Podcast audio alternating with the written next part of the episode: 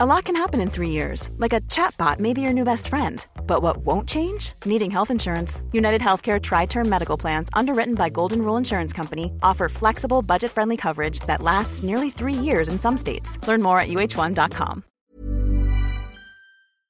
On va parler de Twitter et aussi, aussi de Twitter, mais encore d'IA.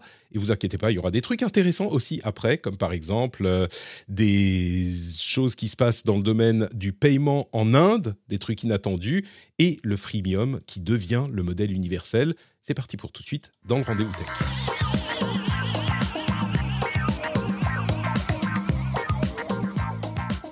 C'est parti pour tout de suite. Qu'est-ce que ça veut dire? Écoutez, euh, dites-moi en commentaire et sur Twitter si vous savez ce que ça veut dire.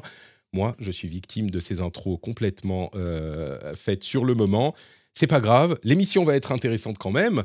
Pas parce que moi je suis là, mais parce que j'ai deux journalistes sérieux pour compenser un petit peu de mon amateurisme. D'une part, de ce côté, on a Leïla Marchand qui nous revient après ouf, au moins vachement longtemps, qui est là des échos. Bonjour Leïla, comment ça va? Bonjour, ça va? Oui, euh, journaliste aux échos et depuis trois mois en charge du secteur euh, informatique et électronique, donc très sérieux, c'est vrai. Oui. Euh, donc voilà, je suis contente d'être avec vous. Je veux pas te mettre la pression, mais tu vas devoir dire des trucs super intelligents. hein. Donc, On verra. j'espère que tu es préparé. Sans On a également pression, bien sûr. Damien Likita Caruso qui nous vient du Parisien, lui qui est également en charge de la section tech. Bonjour Damien, comment vas-tu? Bonjour à tous. Eh bien, tout va bien. hein. On est très content de participer à ce podcast. Donc, euh, moi, je m'appelle Damien Liketa Caruso et je couvre tous les sujets de tech euh, grand public. Donc, ça va de l'IA, la cybersécurité, les robots, l'électronique, tout ce qui est un processeur, en gros, euh, qui fait appel à des algorithmes.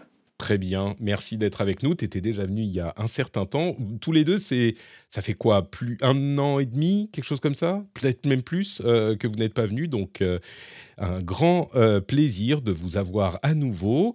Et oui, tu parles d'IA, incroyable. Je crois que tu vas nous... On n'en parle jamais hein, depuis quelques mois d'IA dans l'émission. Donc, tu vas nous expliquer ce que c'est. Mais surtout, tu nous teasais avant qu'on lance l'enregistrement un truc inattendu que tu as fait avec euh, l'IA. J'ai très hâte de savoir de quoi il s'agit.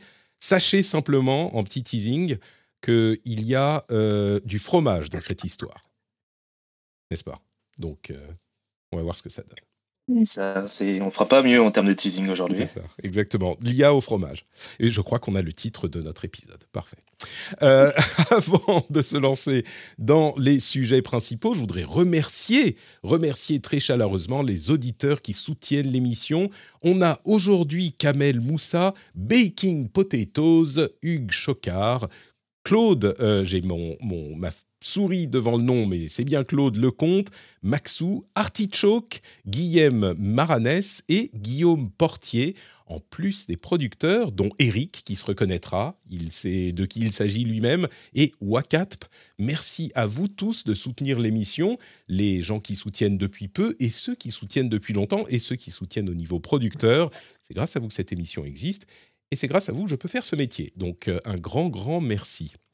Quelques mots avant de se lancer dans les grosses infos de la semaine. D'abord, euh, je pense que dans l'after show, qui est réservé aux patriotes justement, on va commencer à faire pour les semaines qui viennent euh, une petite discussion sur l'IA en pratique, où je vous expliquerai euh, comment ça fonctionne de mon côté, l'IA, comment, pourquoi je l'utilise et ce genre de choses, mais vraiment en pratique parce que dans l'émission, on parle beaucoup de news et il y a beaucoup de gens, je dis souvent aux gens, ah, il faut vous y intéresser, il faut voir comment ça marche, machin, mais c'est vrai que c'est pas évident de comprendre comment ça fonctionne vraiment, comment s'y mettre. Donc euh, c'est de ça qu'on parlera dans les after shows pour, je crois, au moins euh, quelques semaines. Donc euh, voilà, l'after show, c'est l'IA en pratique pour le moment.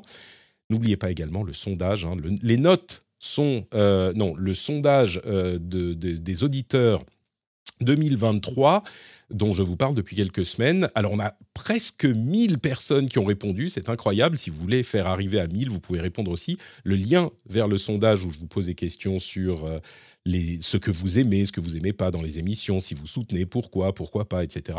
C'est dans les notes de l'émission. C'est le sondage de 2023.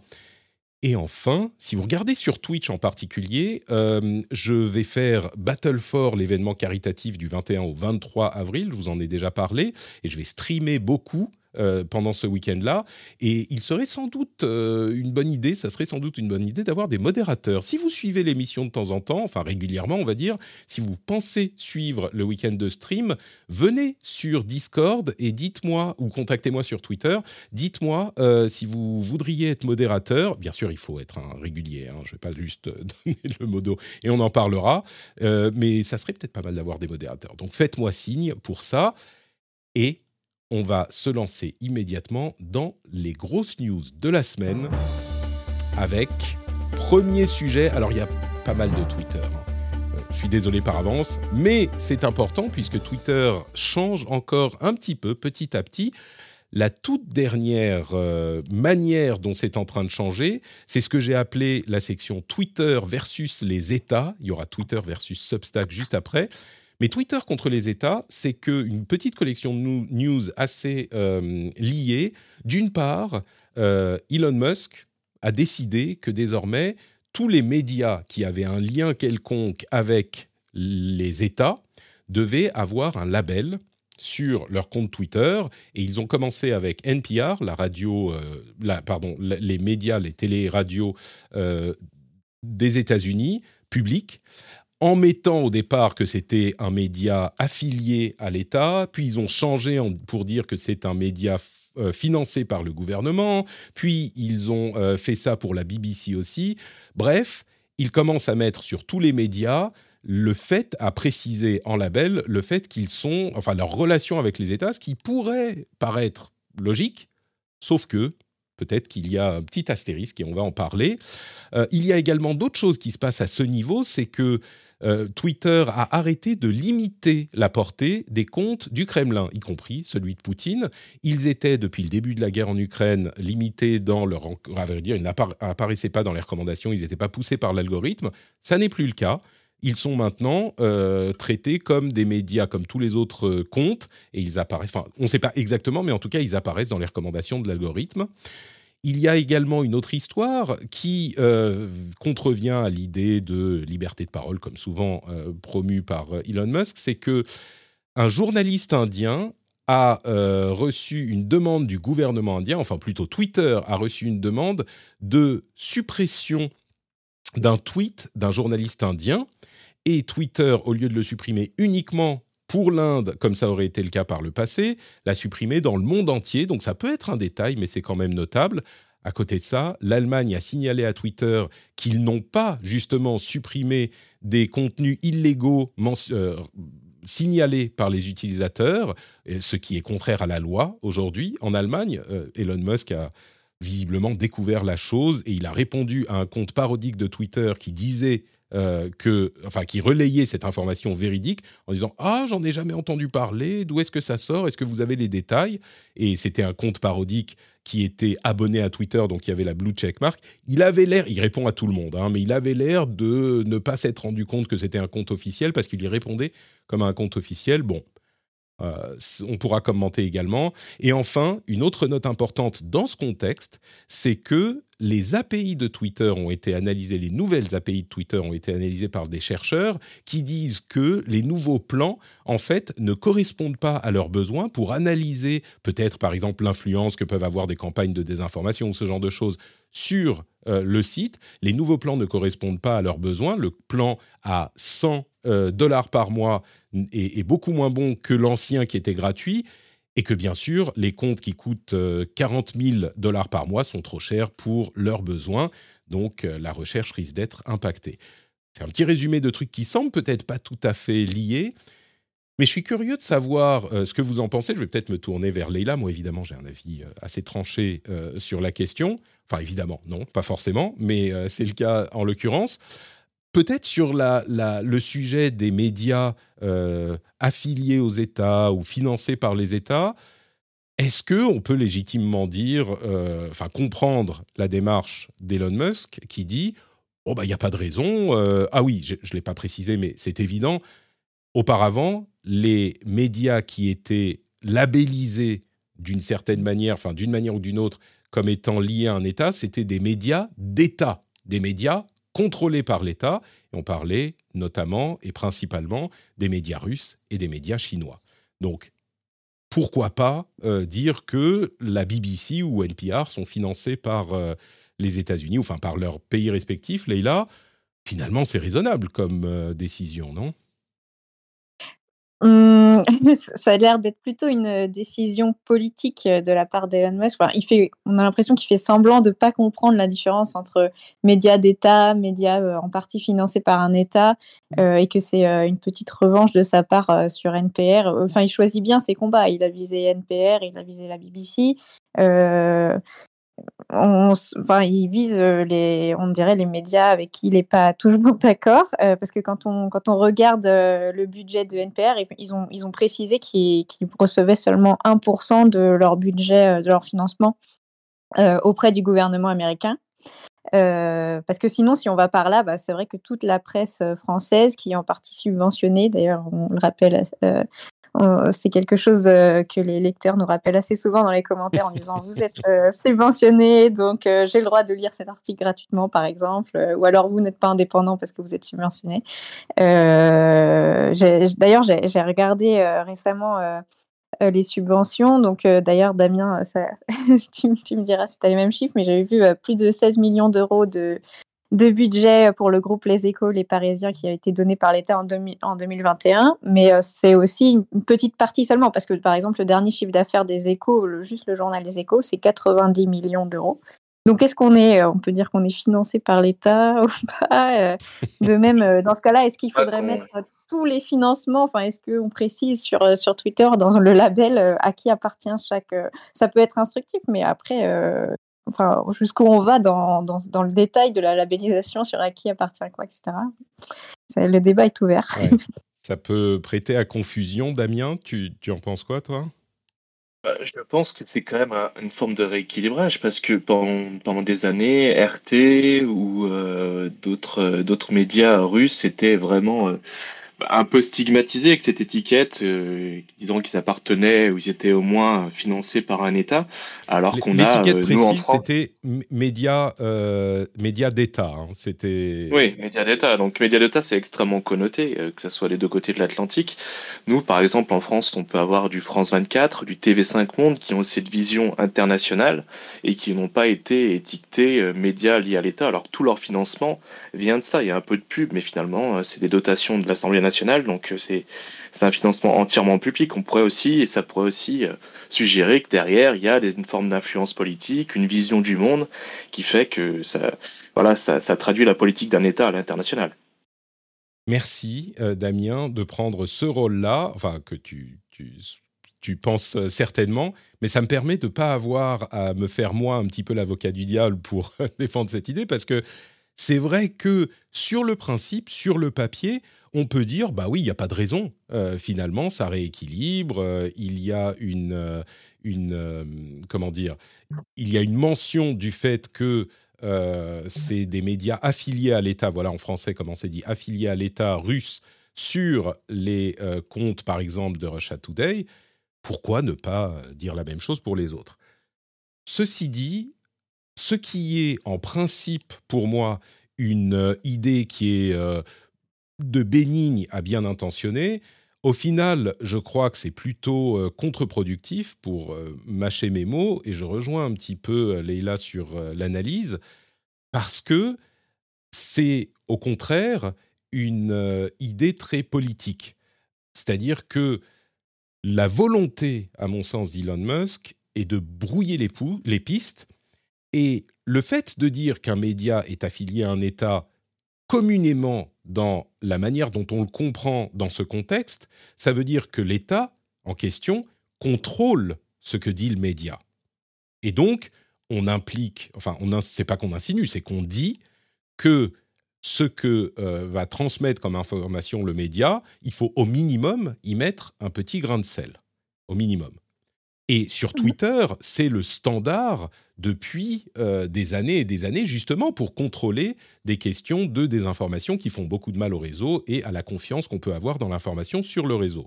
Or, quand Elon Musk applique ce label, qui est un petit peu différent, certes, à des sociétés comme à des chaînes, à des médias comme BBC ou NPR, d'une part, c'est pas tout à fait juste parce que, comme le disait Leila, NPR est financé essentiellement par les dons des citoyens américains. Donc c'est même pas l'État, ça représente une petite partie du financement euh, de cette société, de ce média, le, le financement direct par l'État. Même pour la BBC, comme ils l'ont rappelé, c'est financé par une, euh, une, une, merde, comment s'appelle? Une taxe, une redevance. Oui, c'est ça. Une redevance, oui. C'est financé par une redevance que payent, euh, il disait 70% des citoyens, des citoyens anglais.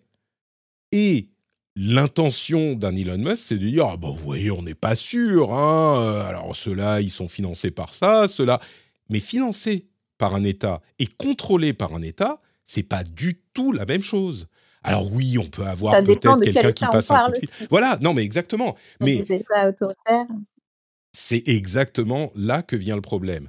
De là que vient le problème. Et je suis sûr qu'il y a quelqu'un dans un ministère, que ce soit euh, en Angleterre, aux États-Unis ou en France, qui a dû passer un coup de fil à un directeur des programmes quelque part, à un moment, dire Oh, tu peux pas laisser dire ça, machin. Ok. Mais on est dans l'exception beaucoup plus que euh, dans la règle, alors que Russia Today pour prendre encore cet exemple, mais il y en a d'autres. Ils prennent leurs ordres du Kremlin. Donc on ne peut pas faire un équivalent avec les deux, entre les deux, si ce n'est pour vouloir brouiller les pistes. Et la chose que ça m'a euh, que ça m'a évoqué quand j'ai lu ça, c'est un petit peu la même chose que Leila, et j'ai poussé un petit peu plus loin encore. Si on veut, parce que lui il disait c'est pour être juste, pour être exact, euh, il faut avoir les informations. Et encore une fois, sur le principe, pourquoi pas? Si tout le monde est logé à la même enseigne et qu'on est précis sur tout, pourquoi pas? Mais dans ce cas-là, on pourrait préciser sur euh, chaque compte de chaque société du monde euh, d'où viennent, d'où sont ses intérêts, qui pourrait les influencer. Et au hasard, le compte d'Elon Musk, ben, on pourrait préciser qu'il a, il est également euh, président et propriétaire de la société Tesla, dont une énorme partie du business se fait en Chine et à avoir avec la Chine. Et donc, c'est une question qui se pose depuis qu'il a racheté Twitter. Bah, est-ce que ça, ça n'a pas une influence sur ce qu'il dit et ce qu'il fait? Franchement, la question se pose tout aussi légitimement et peut-être sans doute beaucoup plus que quand il dit la BBC est financée euh, par euh, l'État anglais. Et, mmh. du coup, c'est l'intention qui est plus que suspecte pour moi, d'autant plus que dans le même temps, comme par magie, euh, les comptes du Kremlin, on voit leur limitation complètement levée. Donc moi, ça me dérange vraiment. Leïla, pardon, tu, voulais ajouter quelque chose? Non, non, euh, tu as bien tout résumé, c'est ce que je voulais dire. Damien, est-ce qu'on t'a convaincu qu'en fait euh, c'est suspect ou non, tu restes... Euh... parce qu'il y a quand même, il faut différencier aussi la chaîne internationale de la chaîne nationale, du, de l'influence que peut avoir l'une ou l'autre. Et c'est vrai qu'une chaîne comme Russia Today, voilà, qui a une certaine audience, ou une chaîne euh, comme CNN ou comme la BBC, qui ont elles aussi une certaine audience, elles véhiculent quand même des idées politiques. Elles sont quand même associées à des prises de position à travers le monde. Donc c'est quand même pas pareil. Et c'est quand même aussi une chaîne internationale. typiquement France 24, ça a toujours été euh, le cas, c'est aussi du soft power, donc c'est quelque chose qui mm. va avoir une influence sur la manière dont pensent les gens. Donc il faudrait quand même qu'il soit précisé à un moment ou à un autre que c'est quand même le réseau d'influence d'un État. Je ne suis pas contre l'idée qu'on dise, par exemple, France 24, effectivement, c'est la voix de la France à l'international, euh, c'est tout à fait le cas. CNN, c'est une société privée, hein, donc euh, on est dans un autre registre, même si ça, ça pose la voix de l'Amérique dans le monde, mais c'est du soft power, tu as tout à fait raison de le dire, mais c'est pas la même chose que Russia Today, qu'un média contrôlé par l'État. C'est pas la même chose. On n'a pas euh, le président qui appelle euh, le, le, responsable des éditoriales de France 24 pour lui dire bah maintenant tu vas plutôt me faire taire cette news et à, moins qu'on ne sache pas, mais enfin vraiment. Mais c'est ça qui est frustrant, tu vois, c'est que ça met la confusion. Et peut-être que en refondant proprement le système de labellisation des comptes Twitter, on pourrait arriver à un résultat qui clarifie les choses. D'une part, c'est pas le cas aujourd'hui, parce que c'est Elon Musk qui dit ah bah on va le mettre là, eux on va le mettre là, et d'autre part, je pense que c'est pas l'intention. C'est Elon Musk qui est euh, bon, peut-être que je me force à dire peut-être que je fais un procès d'intention à Elon Musk, même si vraiment je le pense pas. Euh, vas-y, vas-y, Damien. On conclut sur le sujet. Tu ne serais, pas, pas le premier à faire un procès d'intention à Elon Musk. Après, lui, il est aussi, euh, il est aussi bloqué entre sa perspective à lui, qui est quand même de faire de l'argent à un moment ou à un autre, donc de créer de l'audience, de créer de la, controverse, d'alimenter son réseau social. Mais aussi, il défend le principe, si on va au bout de sa philosophie, du premier amendement, de la liberté d'expression totale. Et il faut, dans ce cas-là, ouvrir l'expression à tout le monde. C'est-à-dire que même les comptes du Kremlin elles devraient avoir le même reach que les autres comptes de NPR ou d'autres médias. Si on va aller, si on mettre tout le monde sur le même plan, euh, il, faut, euh, il faut faire sauter les verrous qu'il y a pu avoir euh, depuis le déclenchement de la guerre, la guerre en Ukraine. Bienvenue en quoi? 2010, 2013, 2014, quand c'était exactement la philosophie d'Internet. Tout le monde est libre de dire tout ce qu'on veut et tout se passe bien parce que tout le monde a la liberté de parole. C'est exactement ce qu'on dit depuis le début de, cette histoire de rachat. C'est l'idée qu'il défend, qui, en tout cas jusqu'à maintenant, n'a jamais fonctionné à mon sens et n'a jamais euh, créé autre chose que plus de chaos et plus de confusion. Et c'est pour ça que Twitter, après dix ans d'existence, et Twitter, tous les réseaux sociaux du monde sont arrivés à la conclusion que, bah oui, il faut quand même euh, un minimum d'éditorial. Parce que sinon, euh, on, favorise le chaos et la désinformation. Mais ah, peut-être que Elon Musk va, va, créer une IA qui pourra faire ça proprement et bien. J'avoue que je ne suis pas hyper optimiste. Encore, Elon Musk, je dis Twitter versus Substack, mais euh, c'est Elon Musk versus euh, les gens de chez, Substack. Qu'est-ce que c'est Substack? C'est un service de newsletter et de newsletter payant dont vous avez peut-être entendu parler, peut-être même sans le savoir, euh, puisqu'il a beaucoup de succès depuis quelques années. Il y a beaucoup de journalistes qui ont lancé leur Substack, qui est une newsletter, et qui génèrent des revenus parfois importants avec les abonnements à leur newsletter.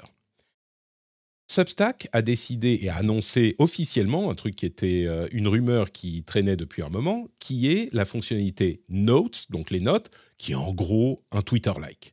En gros, Substack est une société qui va essayer de concurrencer Twitter avec une nouvelle fonctionnalité dans, au sein de leur service. Évidemment, ça n'a pas plu à Elon Musk, qui s'est mis à modifier la manière dont Substack est traité sur Twitter à un moment, on avait euh, une, restriction qui faisait que dans n'importe quel tweet dans lequel était présent un lien vers une page Substack, eh bien, il était impossible de le retweeter ou de le liker. Bon, ok, euh, traitement de, faveur.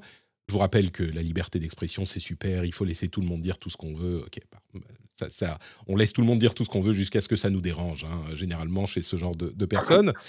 Euh, après ça, finalement, ils ont dit euh, OK, c'est, c'est. Ah non, ils ont rajouté un autre truc qui est que quand on voulait appuyer, cliquer sur le lien en question, eh bien, ça nous mettait vers, une page euh, intermédiaire qui disait attention, Twitter ou nos partenaires ont identifié ce lien comme étant euh, possiblement du spam ou possiblement pas sécurisé. Est-ce que vous êtes sûr que vous voulez y aller? Évidemment, levée de bouclier, outrage. Et du coup, ce qui s'est passé euh, finalement, c'est que il a, il a, supprimé toutes ces choses-là. Il, y a eu un échange de, euh, de, de, tweets. Euh, Elon Musk disant que Substack avait essayé de télécharger une énorme partie de Twitter pour créer leur clone de Twitter. Franchement, des deux, j'aurais tendance à croire, à ne pas croire Elon Musk, mais bon.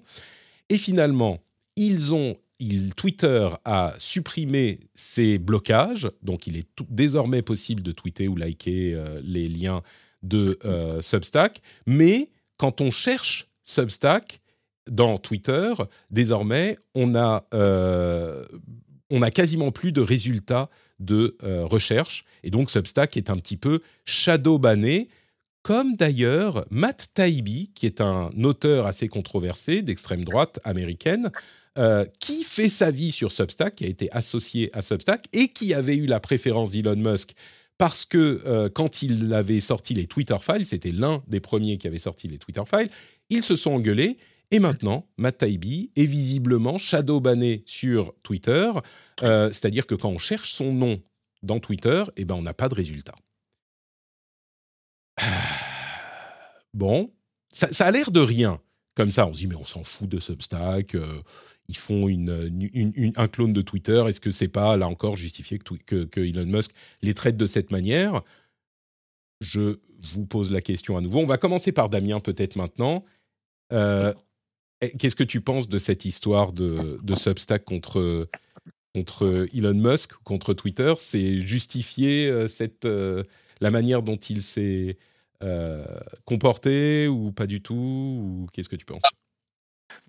Il y a, du sang dans l'eau en ce moment autour de Twitter et voilà Twitter n'a jamais été si vulnérable depuis qu'il a été racheté par Elon Musk il y a des problèmes de panne il y a des problèmes de gens qui ont quitté le réseau qui sont rabattus peut-être sur sur des alternatives, mais il n'y a pas une vraie alternative qui est sortie du lot pour l'instant. Donc il se dit peut-être Substack, c'est peut-être le moment euh, d'aller euh, d'aller attaquer euh, ce que peut faire de mieux Twitter, d'essayer de récupérer cette part d'utilisateurs déçus. Donc forcément, ça crée des tensions entre deux entités qui se concurrençaient pas pendant très longtemps et qui maintenant commencent à marcher sur les, les, les plates-bandes l'un et de l'autre. Donc c'est un peu logique aussi. Après, il va prendre le premier argument qui lui tombe sur la main et qui est voilà, vous nous avez copié, vous êtes en train d'essayer de faire la même chose que nous vous n'y arriverez pas. Euh, moi, Twitter, je vais le redresser, vous allez voir. Enfin, il y a aussi une question d'ego qui rentre dans tout ça, et ça, c'est Elon Musk. Et, et, on est parti pour des émissions et des émissions et des feuilletons pour toutes les.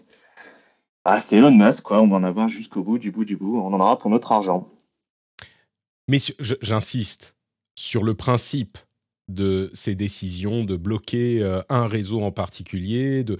Alors bien sûr, techniquement, il en a le droit. Hein, et c'est Twitter et son réseau, il fait absolument ce qu'il veut. Mais ça te gêne pas comme euh, manière de faire les choses? Éliminer la concurrence, en fait, c'est euh, la faire disparaître des radars, c'est lui offrir euh, absolument zéro visibilité. pour quelqu'un qui prône une liberté totale et absolue d'expression et qui est dans la diversité, qui a voulu ouvrir Twitter, qui était apparemment pris en otage par les woke et par des gens qui correspondait pas à, sa mentalité, euh, je trouve ça un peu déroutant quand même, qu'il ait fait le choix euh, d'aller euh, directement vers la guillotine plutôt qu'essayer d'arrondir les angles avec Substack. Entre parenthèses, les, recherches sur Matt Taibbi ont été réactivées, donc ça n'a pas duré très longtemps encore une fois. on saura peut-être le, fin mot de cette histoire à un moment. Leïla, est-ce que tu es aligné avec Damien finalement Bon, c'est. Enfin, je ne mets pas de mots dans sa, dans sa bouche, je n'interprète pas sa parole. Qu'est-ce que tu en penses, toi? Euh, je le rejoignais tout à fait sur le fait que euh, Twitter est dans une période vulnérable en ce moment parce que euh, on dirait qu'Elon Musk est en train de détruire un peu tout ce qui faisait Twitter. Alors déjà le nom, j'ai vu qu'il voulu changer le nom, il a enlevé le W sur la façade pour que ça fasse Twitter. Euh, il veut aller, enfin, il a changé le logo pour un Shiba Inu. Il a changé la longueur des messages. Il est en train d'essayer de changer la philosophie globale. Enfin, c'est plus le même réseau d'influence qu'avant. Sur, la question de Twitter, je vais juste expliquer pour les gens qui ne qui n'ont pas suivi ou qui comprennent pas. Euh, Twitter, c'est un peu tit, genre saint, euh, saint les saints. Et en même temps, ça veut dire. Une blague. Oui. Et en même temps, ça veut dire gloussement, c'est ça. Enfin, Twitter. Oui, euh, Possiblement. Je t'avoue que sur cette, euh, cette euh, interprétation, je suis moins familier, mais le, euh, il, a, aussi son, changé son nom en Harry Balls, qui est aussi une crypto-monnaie et qui est une sorte de jeu de mots avec couille poilu. bon, c'est. Je sais pas. Bon, c'est Elon Musk. À la limite, ça, c'est frustrant, mais anecdotique.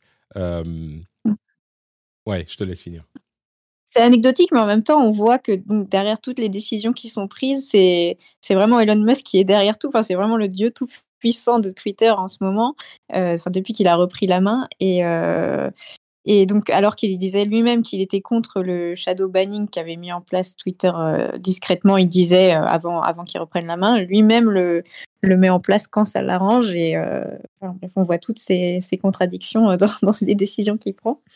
Et le fait que ce soit tout soit remplacé progressivement, ça fait un peu penser au bateau de, de Thésée, enfin le mmh. euh, l'idée philosophique du bateau de Thésée, euh, tout, tout est changé progressivement. Est-ce que on est on est toujours, euh, enfin est-ce qu'on parle toujours de Twitter ou est-ce que progressivement on va se diriger vers autre chose? Lui, il veut il veut créer une nouvelle application. Il l'a dit, qui s'appellera la Super App X. donc mmh. on va on va vers là en tout cas. C'est ça qui me, enfin, ce que tu disais qui me dérange finalement avec tout ça, parce que si l'intention était, euh, euh, si il avait dit, moi je suis pour la liberté de parole absolue, euh, je suis un free speech absolutiste, pourquoi pas? Je veux dire, je suis pas d'accord avec l'idée. Je pense qu'elle est plus néfaste que positive. Et on l'a vu au cours des, dix dernières années ou 15 dernières années sur Internet. Mais pourquoi pas? Au moins, il y aurait une sincérité philosophique là-dedans, une conviction. Mais ce qu'on voit comme souvent, je l'ai remarqué euh, de mon expérience personnelle avec des gens qui disent ce genre de choses, c'est que c'est pas une vraie sincérité, euh, une vraie conviction. C'est plus un outil pour pouvoir faire ce qu'ils veulent. Et dès que ça les arrange plus, bon bah, tout à coup, euh, bon, free speech, absolutisme, ça, on va le, on le met un petit peu de côté et on fait ce qu'on veut nous parce qu'on est un peu énervé ou frustré ou ce que c'est. Donc c'est ça qui, met un goût vraiment difficile à, avaler dans, dans toutes ces histoires, à mon sens. Tu, tu, évoquais euh, X, le, le, euh, la société euh, X Holdings. Alors, il a dit Je veux faire une super app avec Twitter et ça sera la société X, donc enfin, la super app X dont je parle depuis longtemps.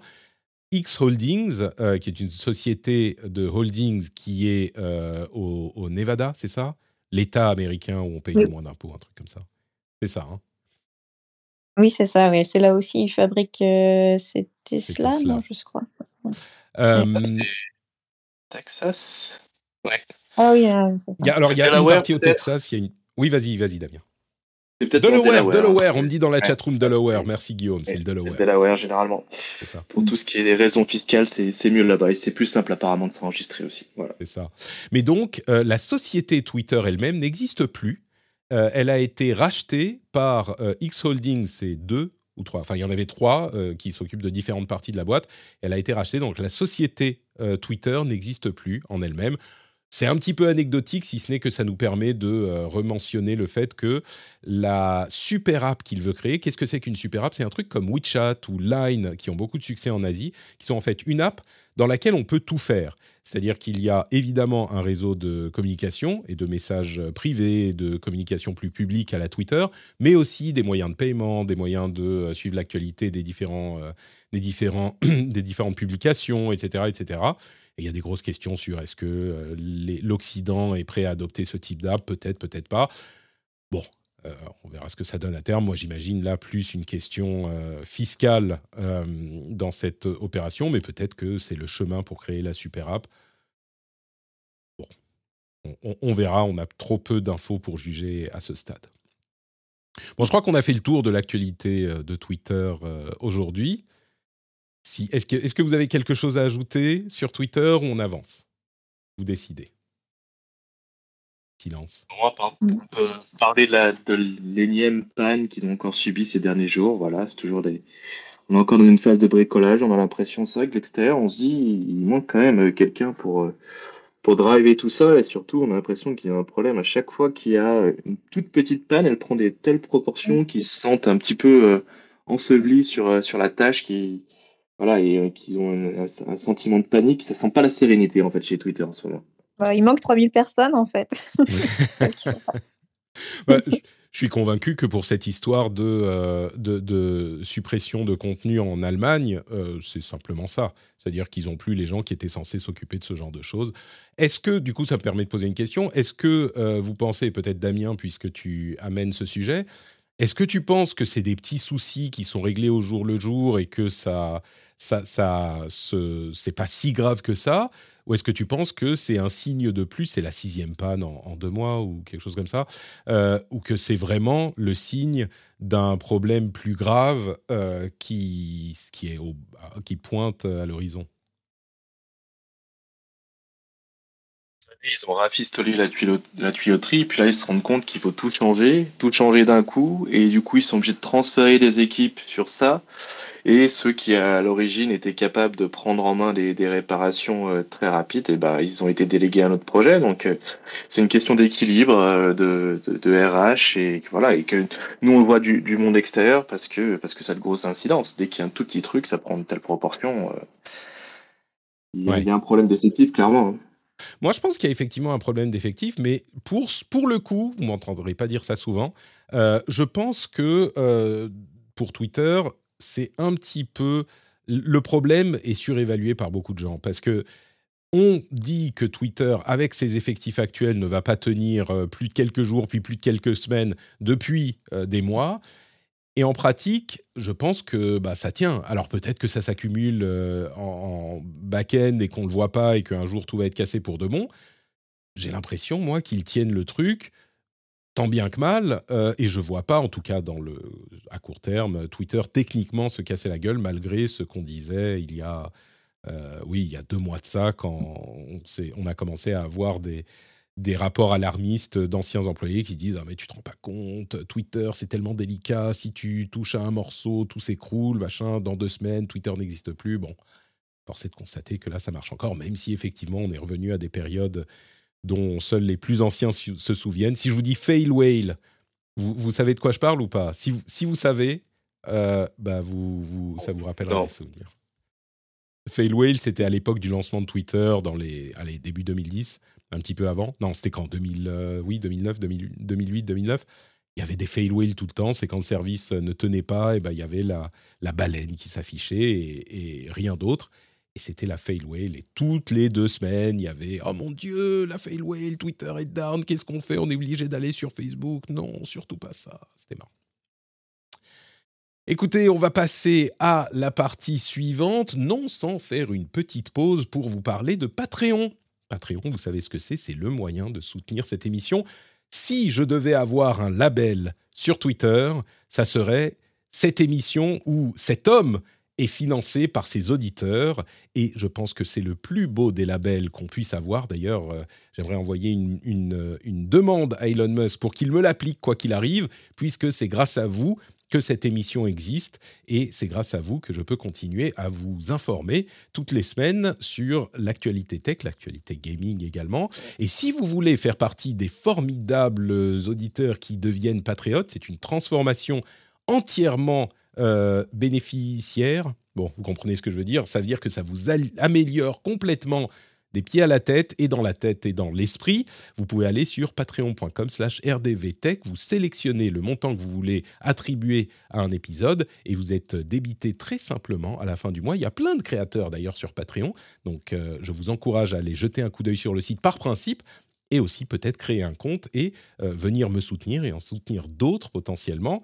Vous pouvez aller donc sur patreon.com slash rdvtech et regarder, en plus du fait de me soutenir, tous les bonus incroyables qui euh, seront à votre disposition. Des trucs vraiment euh, totalement fous, comme par exemple les after-shows. On va parler aujourd'hui d'IA en pratique, comme je le disais tout à l'heure. Et euh, il y a plein de bonus euh, sympathiques comme la newsletter avec euh, une petite partie étendue, etc., etc. Mais surtout, comme je le disais, deux choses. Le fait de soutenir un créateur que vous appréciez, qui n'a pas de financement de, de l'État, ni d'autres types de financement. Il y a un petit peu de pub de temps en temps, mais enfin ça c'est un petit peu moins éclatant qu'il y a quelque temps.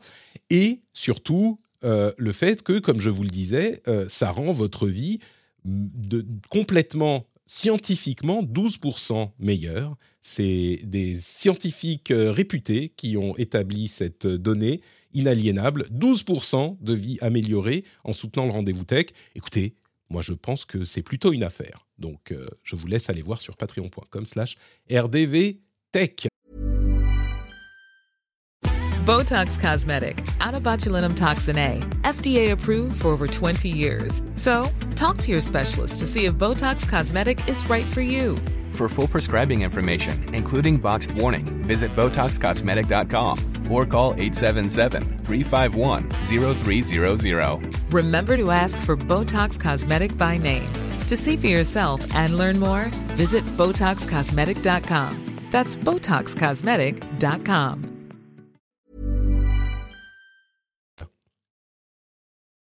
Et on enchaîne avec le reste de l'actualité et des sujets un petit peu plus, euh, plus rapides et pas moins intéressants, comme par exemple un petit journal de l'IA, c'est comme ça que, que je l'appelle désormais, le journal de l'IA, quand on parle d'IA, il y a plusieurs choses intéressantes qui ont été, euh, qui sont sorties hein, comme toutes les semaines dans, dans le domaine de l'IA. Euh, un truc que j'ai mis dans la newsletter de la semaine dernière d'ailleurs. C'est une vidéo très impressionnante d'un développeur qui s'appelle euh, Wyatt. Oula, je vais supprimer son, son volume, euh, qui, qui, a redéveloppé Flappy Bird avec ChatGPT sans coder une seule ligne. Alors il l'a guidé, hein, il est développeur, c'est un développeur qui est sur l'équipe de Diablo chez euh, Blizzard, euh, game director, enfin il il connaît son boulot, mais il n'a pas codé une seule ligne. Et ça lui a donné à la fin un truc sommaire avec, en utilisant le programme, les codes de ChatGPT, qui a donné un véritable Flappy Bird, un clone pas super incroyable, mais qui fonctionne sans écrire une seule ligne de code. Il y a d'autres choses. Hein. Euh, j'ai vu aussi euh, le, la chanson, je vais pas vous la jouer, mais il y a la chanson euh, chantée par Jay-Z qui n'est pas Jay-Z. Je vous montrais la semaine dernière un clone de ma voix en anglais qui marchait pas mal. Bah là, il y a une chanson qui a été créée avec la voix de Jay-Z sans qu'il chante une seule, une seule parole. Et il y a un autre truc hyper intéressant euh, qui est Bloomberg GPT. Qu'est-ce que c'est que Bloomberg GPT C'est à mon sens un exemple d'une tendance qu'on va voir de plus en plus ces prochains, ces prochains mois. C'est les intelligences artificielles, les large language models qui sont entraînés sur des sets de données très spécialisés, moins nombreux que pour les trucs généraux comme ChatGPT euh, classique, mais euh, qui sont extrêmement précis, beaucoup plus précis que cela, sur ce type de données. Alors Bloomberg, c'est évidemment des données financières qui a été entraîné. Ils ont entraîné un modèle avec 50 millions de euh, données. Alors c'est beaucoup moins que ChatGPT, mais du coup, c'est uniquement leur, je crois pour 50% leurs données propriétaires à Bloomberg. Ils connaissent ce genre de choses et 50% de données plus accessibles. Mais du coup, euh, ça donne des résultats qui sont extrêmement probants pour l'analyse et euh, bah, tout ce qu'on peut faire avec euh, des données financières avec une IA, beaucoup plus probant qu'un modèle plus général, et on voit ce genre de tendance un petit peu partout. On peut parler de ça. Avant, je voudrais quand même avoir plus de précision sur cette histoire de dégustation de fromage, Damien, qu'une IA a, a, créé. De quoi s'agit-il? Je ne peux pas vous donner trop de détails exactement, mais je peux juste vous dire qu'ici quelque temps, fin 2024 en gros, on pourra manger du fromage végétal, j'insiste bien sur ce, cet adjectif-là, végétal qui a été créé par une IA, en fait par plusieurs IA. Ce qui s'est passé, c'est qu'il y a une start-up californienne qui a créé plusieurs modèles d'intelligence artificielle en utilisant le deep learning, mais aussi l'IA générative, pour euh, reproduire la texture, le goût, euh, mais aussi vraiment la, consistance, le côté euh, moelleux, le côté aussi élastique de certains fromages. Et euh, ils ont réussi à recréer ça en, théorie en laboratoire, la recette, puis ensuite ils l'ont recréé en vrai. Ils ont utilisé différentes plantes, des graines, dont ils nous donneront évidemment pas la, la recette et la composition, voilà, pour, pour recréer un fromage. Et j'ai eu la chance de les essayer ce matin. Donc j'ai goûté du bleu, euh, qui avait vraiment ah le oui, vraiment, c'est du vrai. Qui, euh, reproduisait même les veines parce que les veines c'est lié aussi à, un champignon. Et ben ils ont essayé, ils ont réussi à reproduire euh, le champignon en l'occurrence qui fait devenir le fromage bleu. Ils ont réussi en fait à tout recréer, les protéines qui vont, les protéines végétales évidemment qui correspondent aux mêmes protéines qu'on peut trouver dans du lait. et c'était assez impressionnant. Le goût est similaire, la texture pareil. Et ça va être extrêmement difficile euh, de reconnaître. C'est un peu comme les photos générées euh, par l'IA. C'est dur à un moment de, repérer ce qui est du fromage végétal, ce qui est du vrai euh, fromage vraiment AOC qu'on peut connaître de la filière laitière. Vraiment? C'est-à-dire que, attends, même sur le goût, tu as été convaincu? J'avais déjà eu cette expérience quand j'ai goûté de la viande créée en laboratoire. voilà, on, on en pense qu'on en veut. Mais euh, ce fromage-là a déjà plus de chances d'être accepté parce qu'il n'est pas directement créé en laboratoire et euh, on retrouve exactement le même goût, la même texture. Ah Moi, je ne suis pas un très grand fan de fromage pourtant, mais c'est vrai qu'on ah, c'est pour ça que tu as été satisfait du coup. Non, non, non, non, quand même. J'aime bien, j'aime bien certains fromages, mais pour le coup, le bleu, euh, vraiment le goût de bleu. Et ça, le, le mm. bleu, j'aime bien. Et voilà, c'était un vrai goût de Roquefort. Ils avaient reproduit ça à partir de plantes.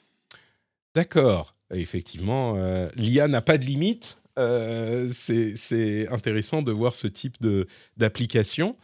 Euh, personnellement, j'ai un problème euh, avec le, avec les produits laitiers. Et donc, euh, ça m'intéresse beaucoup ce que tu me racontes là. Eh oui, c'est une très bonne alternative. Pas de lactose. On se retrouve avec les mêmes protéines qu'on peut avoir dans un produit laitier.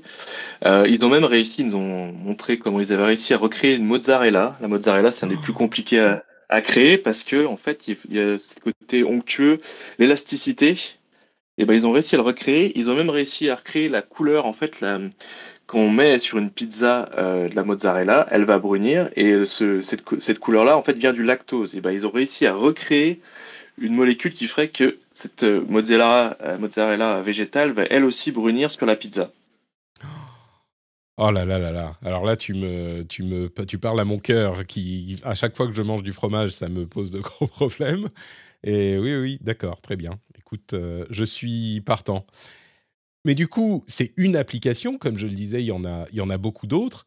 Euh, et le truc, le domaine qui m'intéresse euh, particulièrement depuis quelques jours, quelques semaines, c'est euh, LLM avec euh, des sets de données très spécialisés comme Bloomberg GPT. Parce que là, j'imagine que c'est une IA, mais une IA qui a étudié la composition des trucs et qui a réappliqué. C'est un petit peu différent des, des chats GPT et Midjourney. Euh, les, les, modèle ultra spécialisé, on commence à en voir un petit peu. Euh, j'ai l'impression que c'est le, là qu'on va vers ça qu'on va se diriger. Euh, Leïla, tu en as entendu un petit peu parler de ce type de modèle-là? Est-ce que ça peut vraiment proposer quelque chose de... alors, on, y va au doigt mouillé, hein, comme tout le monde sur l'IA, mais est-ce que ça peut proposer quelque chose de convaincant? Ou est-ce que euh, bah non, ChatGPT va réussir à devenir de plus en plus spécialisé, mais dans tous les domaines en même temps? Qu'est-ce que tu, comment tu vois évoluer ces, ces outils euh, basés sur IA dans, dans les différents domaines d'application concrets? Euh, je trouve que c'est vraiment prometteur le côté IA spécialisé. Bah, Bloomberg, c'est typiquement vraiment le, le, bon exemple parce que ça, ça permet de d'avoir des données plus sûres, enfin d'entraîner l'IA sur, sur des données que, que l'on maîtrise. Enfin, par exemple, Bloomberg lui a soumis toute sa base de données financières. et donc de faire des, usages, enfin l'appliquer à des usages particuliers de manière plus pertinente. Enfin, ils ont comparé les, les résultats de Bloomberg GPT avec ChatGPT justement et avec d'autres LLM et Bloomberg sur les, sur les applications financières, Bloomberg GPT s'avérait plus pertinent. Mmh. Et puis c'est pas du tout étonnant que ce soit le cas. Et, et, je pense aussi qu'au niveau modèle économique, euh, ce sera, euh, ce sera aussi plus, plus pertinent. Enfin, ça permettra. Enfin, je sais que l'entreprise française Lighton, qui est aussi spécialisée dans les, dans les LLM, qui a, euh, elle, son, son projet, c'est justement de proposer des, des intelligences artificielles spécialisées aux entreprises. Donc, par exemple, quand on les a rencontrés, ils nous ont dit, bah, par exemple, pour les échos, on pourrait scanner, enfin, on pourrait, pourrait analyser, traiter toute votre euh, base de données, vos archives, et entraîner un, chatbot euh, sur, cette base de données pour, par exemple, euh, faire remonter plus facilement des documents dans, dans, votre base documentaire ou suggérer des idées de titres, des choses comme ça. Et, et eux, ils veulent vendre ce type de service. Pour ça, c'est prometteur. Ouais. Je crois que ça pallie un autre désavantage des modèles de langage qu'on connaît aujourd'hui, qui est celui de la confidentialité. Parce que si on peut faire développer un modèle. Ouais. Oui, il est là. Oui, exact, oui, je suis tout à fait d'accord. C'est ça. On, a vu d'ailleurs des gens dire attention avec ChatGPT parce qu'il intègre vos, euh, vos réponses et puis il peut les ressortir à quelqu'un d'autre plus tard. Donc euh, n'utilisez pas vos données les plus privées euh, pour ça. Mais effectivement, du coup, ce type de de, modèle a des avantages absolument euh, indéniables. Et, en plus d'être euh, plus précis sur certains domaines, comme c'est le cas de Bloomberg GPT, euh, bah, on a l'avantage de si on fait entraîner un truc pour notre boîte, et c'est possible aujourd'hui. On a des exemples avec les modèles qui sont dispo en open source qui tournent sur des machines très modestes. On peut entraîner sur une machine, sur un PC normal, alors avec une grosse carte graphique, mais quand même. Et puis on peut ensuite le faire tourner sur une machine complètement normale. Donc euh, oui, c'est possible et, ça va arriver. Mais d'ailleurs, euh, il y a sur la question des euh, données privées un autre, une autre question qui se, qui se pose. Après le bannissement euh, de ChatGPT en Italie, il y a des discussions euh, sur, enfin, en tout cas, des demandes qui ont été faites sur euh, l'interdiction de ChatGPT en France. Bon, ça semble être pas vraiment réaliste à ce stade, mais la manière dont les données sont traitées par les IA sont quelque chose d'important et une question qu'on commence à se poser, heureusement. Et il y a un papier assez intéressant dans Wired euh, qui dit, qui fait euh, écho euh, aux, appels à, aux appels à bannir les IA et qui dit, écoutez, arrêter les IA, bannir les IA, mettre des pauses dans les IA, c'est pas vraiment crédible. Ce qu'il faudrait plutôt, c'est pousser cette industrie à avoir plus de transparence et plus de accountability. plus de en français euh, Est-ce que j'ai une IA pour m'aider là Une IA pour me dire ce que c'est que accountability en français euh, Qu'on puisse euh, leur demander des comptes? Il y a un mot hein, que je ne retrouve pas. Vous voyez, Bot Patrick, il n'aurait pas. responsabilité. Voilà, merci Leïla. Et merci la chatroom. Responsabilité, qu'ils soient responsables de leurs agissements. et, et peut-être que Bot Patrick aurait été aurait été plus responsable dans sa traduction. Euh, mais donc voilà, et, aux audits, etc., etc. Moi, je pense que c'est une voie beaucoup plus euh, importante et réaliste même euh, que de se dire on va tout arrêter et, ce genre de, d'idée de, pause. Le fait qu'il soit responsable est beaucoup plus important à mon sens. Entre parenthèses, Facebook est sorti du bois pour dire si si on aura des trucs euh, créés par IA bientôt là en 2003 en 2023 ça va arriver on n'a pas on n'est pas du tout pris de court euh, on arrive on arrive. Euh, bon c'est pas surprenant mais là où c'est intéressant c'est que Facebook était vraiment à la à la pointe de l'IA dans le domaine de la recherche pendant des années et des années et peut-être, euh, pour se concentrer sur le métavers, euh, ils ont délaissé un petit peu ça ou délaissé la mise en application. Mais pas d'inquiétude, ça arrive, donc euh, ça arrivera sur, sur Facebook également. Et avec toutes les données, avantages. toutes les données qu'ils ont sur vous sur Facebook, je pense que ça pourrait être effectivement exactement ça. Oui, vas-y. On disait Facebook, c'est bien, il y a il y a deux grandes entités qui peuvent se permettre voilà, de faire de la recherche sur, sur le moyen et long terme avec, euh, avec de l'IA. C'est parce qu'elles ont des grandes bases de données et c'est bah, Google et, et c'est vraiment euh, Facebook aussi qui elle, a des, des données un petit peu plus raffinées qui permettent euh, d'entraîner d'autres modèles d'IA et on va aller vers. voilà. J'avais rencontré par exemple Yann Leca qui, qui est présenté un peu comme le pape de, de l'IA moderne et qui disait que voilà, il travaille chez Facebook. Pas qui travaille chez Facebook, tout à fait, qui est le chef de, l'intelligence artificielle là-bas, et qui disait qu'ils avaient beaucoup de données euh, qu'on leur avait, euh, qu'on aurait pu leur, leur fournir toutes ces années, mais ce qui les intéressait, c'était vraiment les données raffinées. C'était pas uniquement savoir si on aimait euh, plus le chocolat ou ce genre de choses, c'est qu'on avait différentes patterns qui faisaient qu'on pouvait reconnaître une personne, et c'était ça qui était le plus intéressant. Les données personnelles en elles-mêmes, les vôtres et les miennes, elles ne les intéressent pas. C'est c'est l'agglomérat en fait qui permet d'avoir des grosses tendances et ils sont en train de travailler avec ça. Et les pauvres euh, chercheurs de chez Facebook qui ont dû se prendre un petit coup de semonce, euh, voilà, euh, dire bon bah, vous arrêtez ce projet-là et vous remettez ça, ça a dû chauffer quoi. Ouais. On, veut des, des bots avec lesquels on peut parler, s'il vous plaît, et on peut leur poser des questions bizarres et leur faire dire des choses qu'ils sont pas censés dire. Allez, hop, au boulot. Euh, d'ailleurs, j'ai fait sur, euh, sur Twitter une, euh, une photo, enfin une photo, c'est pas une photo, c'est un truc qui n'existe pas, d'un jeune homme et j'ai demandé aux gens si je vous montre cette photo, est-ce que vous pensez comme ça naturellement qu'elle est vraie ou pas? J'ai posé la question dans un sondage. 57% ont dit qu'ils auraient cru qu'elle était vraie. 14%, 15% ont dit j'aurais vu que c'était de l'IA. Et, le plus inquiétant finalement, 27,8% euh, euh, ont dit maintenant je me méfie de tout de toute façon. Donc euh, IA, pas IA, j'en sais rien, je me méfie. Et c'est vrai que quand on regarde très précisément, on peut peut-être se rendre compte que... Alors il y a un petit peu le style de mid-journée parce que c'est prévu pour. Enfin, disons qu'on commence à s'habituer à ce genre de choses. Il y a une poche qui est un peu bizarrement foutue, il y a des boutons, machin. La peau est très lisse. Mais il faut vraiment être, euh, faut vraiment regarder de très très près pour, euh, pour le comprendre.